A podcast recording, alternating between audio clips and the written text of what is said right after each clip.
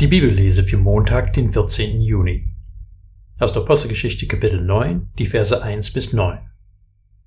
Saulus wütete noch immer mit Drohung und Mord gegen die Jünger des Herrn. Er ging zum hohen Priester und erbat sich von ihm Briefe an die Synagogen in Damaskus, um die Anhänger des Weges Jesu, Männer und Frauen, die er dort findet, zu fesseln und nach Jerusalem zu bringen. Unterwegs aber, als er sich bereits Damaskus näherte, geschah es, dass ihm plötzlich ein Licht vom Himmel umstrahlte. Er stürzte zu Boden und hörte, wie eine Stimme zu ihm sagte, Saul, Saul, warum verfolgst du mich? Er antwortete, Wer bist du, Herr? Dieser sagte, Ich bin Jesus, den du verfolgst. Steh auf und geh in die Stadt. Dort wird dir gesagt werden, was du tun sollst. Die Männer aber, die mit ihm unterwegs waren, standen sprachlos da. Sie hörten zwar die Stimme, sahen aber niemanden. Saulus erhob sich vom Boden. Obwohl seine Augen offen waren, sah er nichts. Sie nahmen ihn bei der Hand und führten ihn nach Damaskus hinein. Und er war drei Tage blind, und er aß nicht und trank nicht. Hast du schon mal eine Damaskusstraße-Erfahrung gehabt? Etwas, was du für wahr und unumstößlich gehalten hast, scheint plötzlich alles andere als sicher zu sein. Die wenigsten von uns werden eine solche radikale Wendung wie Saulus, den wir später als Paulus kennen, erlebt haben. Sowas ist auch anstrengend. Manche Leute lehnen die augenfällige Wahrheit ab, weil es zu schwer ist, alles aufzugeben, was sie bisher geglaubt hatten.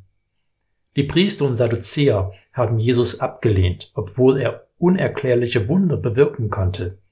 Auch im Angesicht des leeren Grabes haben sie nach einer Ausrede gesucht. Die Jünger müssen sein Leichnam gestohlen haben. Aber inzwischen haben sie die Apostel mehrfach verhaftet, ausgepeitscht und bedroht. Einer der Jesus-Nachfolger ist von ihnen getötet worden. Und die Apostel und die anderen Jesus-Nachfolger haben nicht aufgehört, Jesus als den Christus zu predigen. In Kapitel 12 wird einer der Apostel selber hingerichtet. Wer wäre bereit, für eine selbst erfundene Geschichte zu leiden und zu sterben? Und Saulus hat auch nicht den Luxus von der Wahrheit wegrennen zu können. Mit seinen eigenen Augen hat er den verherrlichten Jesus gesehen. Mit seinen eigenen Ohren hört er die Frage, warum verfolgst du mich? Jesus hat übrigens nicht gefragt, warum Saulus seine Nachfolger verfolgt, sondern warum er ihn verfolgt. Er ist ein Leib mit seinen Nachfolgern und wenn sie verfolgt werden, dann wird er verfolgt. Wenn wir abgelehnt werden, wird er abgelehnt. Saulus Augen haben Jesus gesehen und einige Tage lang danach nichts mehr.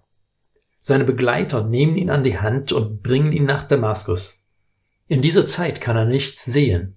Er isst und er trinkt nichts. Er ist allein mit seinen Gedanken. Und die Erinnerung an allem, was er bisher geglaubt und getan hat und was er auf dem Weg nach Damaskus gehört und gesehen hat. Und dann musst du überlegen, was mache ich damit? Ich bin dankbar dafür, dass ich in einer christlichen Familie aufgewachsen bin.